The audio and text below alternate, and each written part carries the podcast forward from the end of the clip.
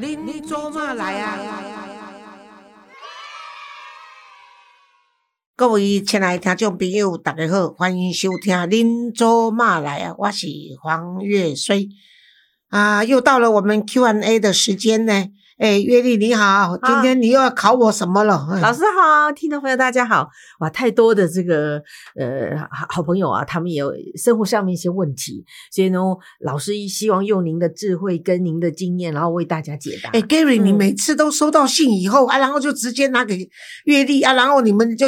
敲好我的时间，然后我一进来，快速快问快答。对呀，老师的考验，但我真的是太恐怖啊！真的是你们太恐怖了。因为以前还会让我看一下，现在连让我看的机会都没有，太过分。因为觉得老师这种这种问题的话，对你来说的话，一定都马马上马上迎刃能解啦。我也是凡人一个，好不好？你来气跨嘛，以后我来气跨一条灾呀啦。可能 可能就表示这个问题不太好解决的样子。听你的口气，今天有个陶小姐，还有两个问题，那我们就分两个姓陶好啊，陶小姐。然后就要请教一下我们的黄老师，好不好？来，我们听众朋友，大家一起来听听看啊。他说：“黄老师你好，我有两个困扰的问题，希望黄老师能够给我个大方向，我该往哪个方向想？第一个问题，爸爸妈妈住在南部的乡下，我们三个女儿都住在北部。”爸妈两人是邻里称赞感情好的夫妻。爸爸近八十岁，但最近爸爸的 LINE 对话当中，发现，在三年前就试着要外遇，对象是一个大陆籍约四十岁的邻居。当时对方正与他先生分居要离婚中，他带着两个女儿搬离原住处，但也在附近。赖的对话中，爸爸有和他出去，他有。钱借给他，他也有收下。那爸爸以为他接受追求，但是呃之后事实上他拒绝。他说他与妈妈是好邻居，不能做这个事情，所以他来找他。邻居会说闲话啊，爸爸不放弃，就说哎呀不会发现啦，一直。登门送东西，例如他跟呃，就是跟他强调说，这麝香葡萄要一千块，很贵的啊，或是很难订的这个牛排，请这个他跟他的两个女儿来一起来吃哈。那平常我们在家里呃出外吃饭都是我订的，那门诊也是我带。我们凡是为长辈安好，就是安排好了之后呢，那看到这些很冲击。跟我认知的爸爸不一样。今年二月，爸爸因为需要钱，请他每月还五千，都没有汇入账户当中。他最后翻脸之后，没有任何 line，但爸爸不时贴给问候图。之前的对话当中呢，爸爸有时候写 Good morning，但也曾突然写 Thinking，然后呃，上下对话呢却跟此没有关系。对方小学没有毕业。我也从来没有看过爸爸写英文词，这令我困惑。当初发现这个 line 的时候，同时也发现另外一个 line 的账号与爸在对话，似乎是酒店小姐随机丢的约客讯息。来往对话中，爸问对方愿不愿意做他的女朋友。我一直问自己，爸爸怎么了？妈妈是传统把丈夫当全部的人，但也把爸当做小孩管，有时候当小孩骂。爸爸不会回嘴。曾问他为何不回嘴，他说其实他也会难过，但不想起冲突。妈妈在喜肾，常头昏，所以不喜欢出门，就希望爸爸陪他在家里。爸爸是外向的人，他是在压抑啦。那知道这些事情之后，突然讨厌，但又同情，也害怕妈妈会发现怎么办呢？爸爸到现在都不知道我已经知道了，不知道应该要怎样面对不一样的爸爸，这样多种。情绪交错，很低落。老师，我们要不要先回答第一个问题？他有两个问题，是对对对，嗯，陶小姐有两个问题，那我们就先问那个第一个，就爸爸的问题。他爸爸的问题，爸爸是八十岁嘛，所以他是呃三年前发现说他有这个外遇的企图，就是七十七岁，所以七十七岁跟八十岁其实呢都是老了啦。有的话也是，我想也是。一种所谓精神外遇吧，真的能够干什么也很难说嘛。那就像你说的，其实妈妈妈妈在喜肾，身体不好，嗯，而且妈妈一向可能在家里也比较强势，爸爸也是唯唯诺诺都听妈妈的嘛，所以在家里要陪他啦。对了，对 他爸当然希望爸爸陪他，但是爸爸，他信上说陶小姐说他爸爸是外向嘛，所以外向爸爸外向愿意对外去发展，这恐怕妈妈本来就知道的事情。可是爸爸也是啊，容忍妈妈的这样的一个情绪，所以就是避免冲突，不跟他吵架。嗯，那所以爸爸有这个外遇的企图，我就说就是精神外遇呢，也是情有可原呐，因为。一个喜肾的病人，你说能够跟跟老，即使是老夫老妻，每天都安慰，也说不出所以然来嘛。所以他如果出去外面走走啦，去找人家聊聊天啊，或干什么，可是没想到说他碰到的就是一个，可能就是来骗财的。虽然对方也强调说我们是邻居啦，我不能跟你好，这样对不起你太太。可是当他爸爸，当陶小姐的爸爸借出去的钱要他回来的时候，根本要不回来嘛。所以我是认为陶小姐，你可以让你爸爸知道，你知道这件事情，这样子的话，让你爸爸他为什么会想去交女朋友？那他从你妈妈这边照顾你妈妈或者陪伴你妈妈的压抑的这个情绪，也有一个宣泄的管道。然后呢，你不要用责备他，你只跟他说：“爸爸，我知道好像有这件事情。那因为妈妈不知道，所以你最好现在就终止。如果万一妈妈知道的话，妈妈在洗肾想不开，用死的方法来跟你来来报复你的话，不好。哎，那不是不是就是就是说那会有更不好的结果出来的话，那你就跟爸爸坦白说你知道这件事情了。那你跟他不要责备爸爸，一定不要责备爸爸，因为有的爸爸会面子挂不住。就内疚，再加上如果太太跟他如果再怎么样发脾气，结果他没有什么路可走，搞不好就先中风气死了，或者就说去寻短见都有可能。所以你就是要跟爸爸讲，就跟爸爸开玩笑，用幽默的态度说：“爸爸，我知道了哦，不简单哦，哎，八十岁的人哦，还有这样子的的的，还有这样的经历跟跟这个体力，真的不简单哦。但是我会跟你保密，不要让妈妈知道啊。可是我们应该终止的，因为就这样子跟他说。”刚好，刚好他也不还你钱，然后你也去。从他这里学到一个教训，那我们就不要再继续下去。那我不会跟妈妈讲，我也不会跟大姐、二姐讲，好不好？那这样子呢，你爸爸会觉得，哎，有一个女儿站在我这边，而她不是都没有人关怀。事实上，你们三三个姐妹，两个大姐、二姐都已经不太管你妈了，当然更不可能去管你爸爸嘛。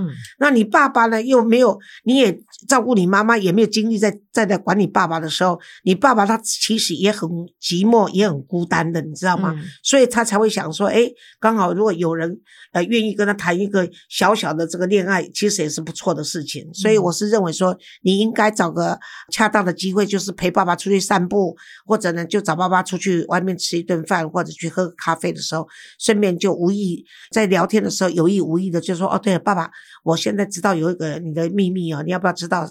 我怎么知道你这个秘密呢？然后就跟爸爸讲说，开始聊起来，开开始聊起来，然后就用开玩笑的口吻跟爸爸说，爸。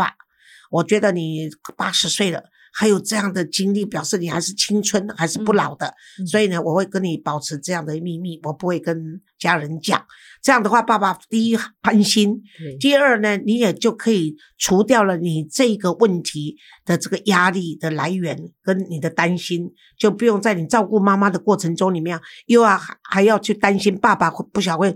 给家里惹什么麻烦？那现在整个家里都是你在扛嘛，所有的压力都会往你身上压。所以，如果你愿意听我劝的话，就是坦白跟爸爸讲。你知道了这个秘密，嗯，然后跟爸爸用鼓励的方式，然后用幽默的方式，然后让他老家老人家有一点害羞，有一点尴尬，可是又知道说，哎，我应该要停止了。对啊，又有个女儿能够站在他这一边，对对不对？然后也让他不要觉得说他在自己家里很很无依无靠，然后才会才把这个注意力，我把这个钱用在别的女人，因为他真的什么事也做不了了啦。对了，对，如果他自己是跟对面那个女人也是做不了，那搞不好。那个女人刚开始的时候也是对他，呃，嘘寒问暖的，所以让老人家觉得还要送东西给他吃，那么昂贵的东西，对不对？就送给爸爸吃了。好，那这是第一个问题。第二个问题呢？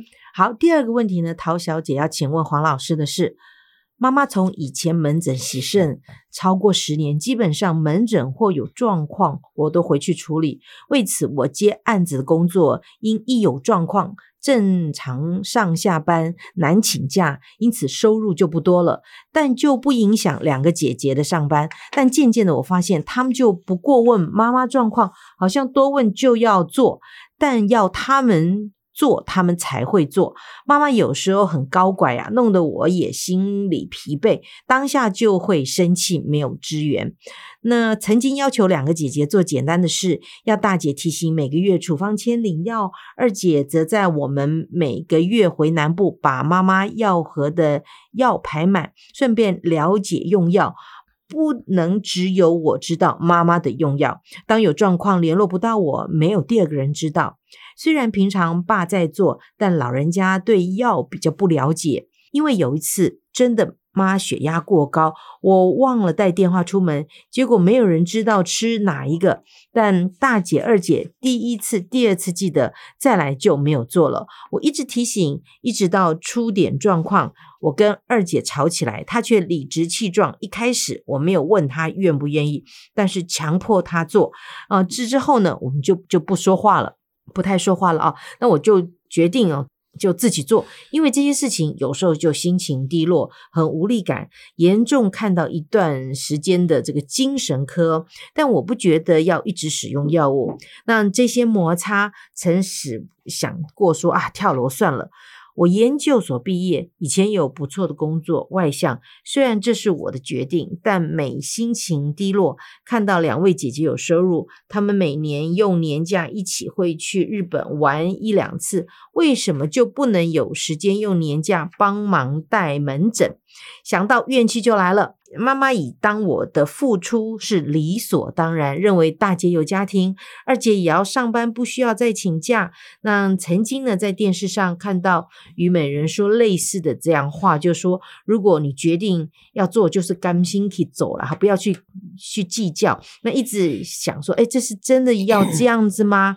黄老师，我一直觉得是一直在撑，没有结婚的我该怎么做？未来在哪里？这个陶小姐敬上。好，这这个雅玉啊，我要跟你讲的就是说，你没有结婚是不需要认为自己因为没有结婚而有罪。嗯，好像因为你没有结婚，所以照顾父母的工作就必须由你来负责哈。那我认为说，因为你是一个啊，因为现在的人际关系就是谁在乎谁就要多负一些责任嘛。可是呢，往往是愿意负责任的人呢，他的压力就特别大。所以你就是属于那个就是愿意负责任的人，所以你的压力就会特别大哈。所以呢，我是认为说，既然是父母亲是你们三个姐妹的的照顾的工作是由你们来分担的话，除非说你们三个姐妹要愿意大家出钱请一个外佣外劳来协助帮忙，否则的话呢，是由你们三个人必须去分担的话呢，我建议你最好是找个机会。请大姐、二姐都一起出来，你们三个姐妹一起去开个会，那么把这个照顾父母的工作怎么样的分配，然后该该负什么样的责任，大家呢把它把它说好，然后最好呢就是最好有个书面，就甚至就是立个书面，反正他们两个大姐、二姐联合起来，他们比较比较排斥你，或者比较呃比较不想跟你跟你多做沟通的话，那你就用书面。就是希望大家讲好，三个人都讲好了。就是哎，你本来有分配大姐什么工作，二姐什么工作。他说是你勉强他嘛，那你现在就是不是勉强。然后你必须要找一个理由，找一个理由就是说，因为你现在有接一个工作是要到出差，要到别的地方去的。譬如如果你在南部，你就说你现在接个工作在南部；在如果在台北，你就说你接到一个工作要到台北。所以呢，照顾爸爸跟妈妈的工作，可能就要由大姐、二姐你来接班了。然后呢，在这样的一个情况下呢，他们就会吓到了，因为他们会知道说，他们会劝你说啊，不要去啦，你现在接这个工作就好了，干嘛要跑跑到南部去？那你说我不我不去南部的话。那你们要在台，我如果要我在台北，你们要帮我忙啊，不然我收入不够啊。然后人家如果给我的案子要加重我的工作量，我也不行啊。所以你要用这种方法去让他们知道，说你不是唯一的照顾者。所以呢，尤其若他们都不愿意听你的话，你就真的离开一个月或两个月，一定有朋友地方可以住嘛。要不然的话，你就到外面先暂时去租个房子也可以，租个套房也可以。你三个月不理会他们。那他们呢？父母亲还是他们的父母亲呢、那他们就会把他们就没有那个心思再去日本玩了吧？他们就必须要回来，因为你忽然间就撤手不管的时候，他们才知道说原来你这个工作不好做。嗯于是乎，他们就会好言劝你再回来，嗯就让他们跟你开口。那也许你会说啊，这样子不好吧？因为这样子就把爸爸妈妈丢掉了。那这个刚不是跟他讲，哎呦，这个怀疑者爱敢晚修啊，我这样子。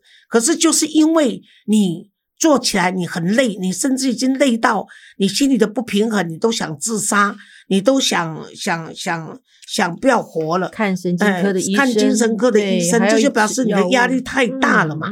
啊，在这个太大的情况下，我给你的这个建议，也就是说，你的压力必须要有人来帮你分担，啊，所以这个压力的分担就是工作的分配。嗯第一呢，会让你心情好一点，就是认为说，一样都是父母生的，为什么我一个人要照顾自己？因为我没有结婚吗？这样你的心里不平衡嘛。嗯再来就是说，你父母亲的药只有你一个人知道，其他人都不知道。爸爸年纪大了，如果万一失智的话，那如果万一出什么状况，两个姐姐都怪你的话，那你那时候真的是我不杀伯仁，伯仁因我而死。所以呢，你这那那时候你真的是呃很大的遗憾，就会由你自己来扛，甚至你会内疚一辈子哈。所以这也是很危险的。对，所以我给你这样的建议，就是说，你告诉他们找一个理由，就是很合理的理由，就是说我先告知你们，我可能要换工作，我可能要到南部去了，所以呢，以后照顾爸爸妈妈的工作就由你们来接了。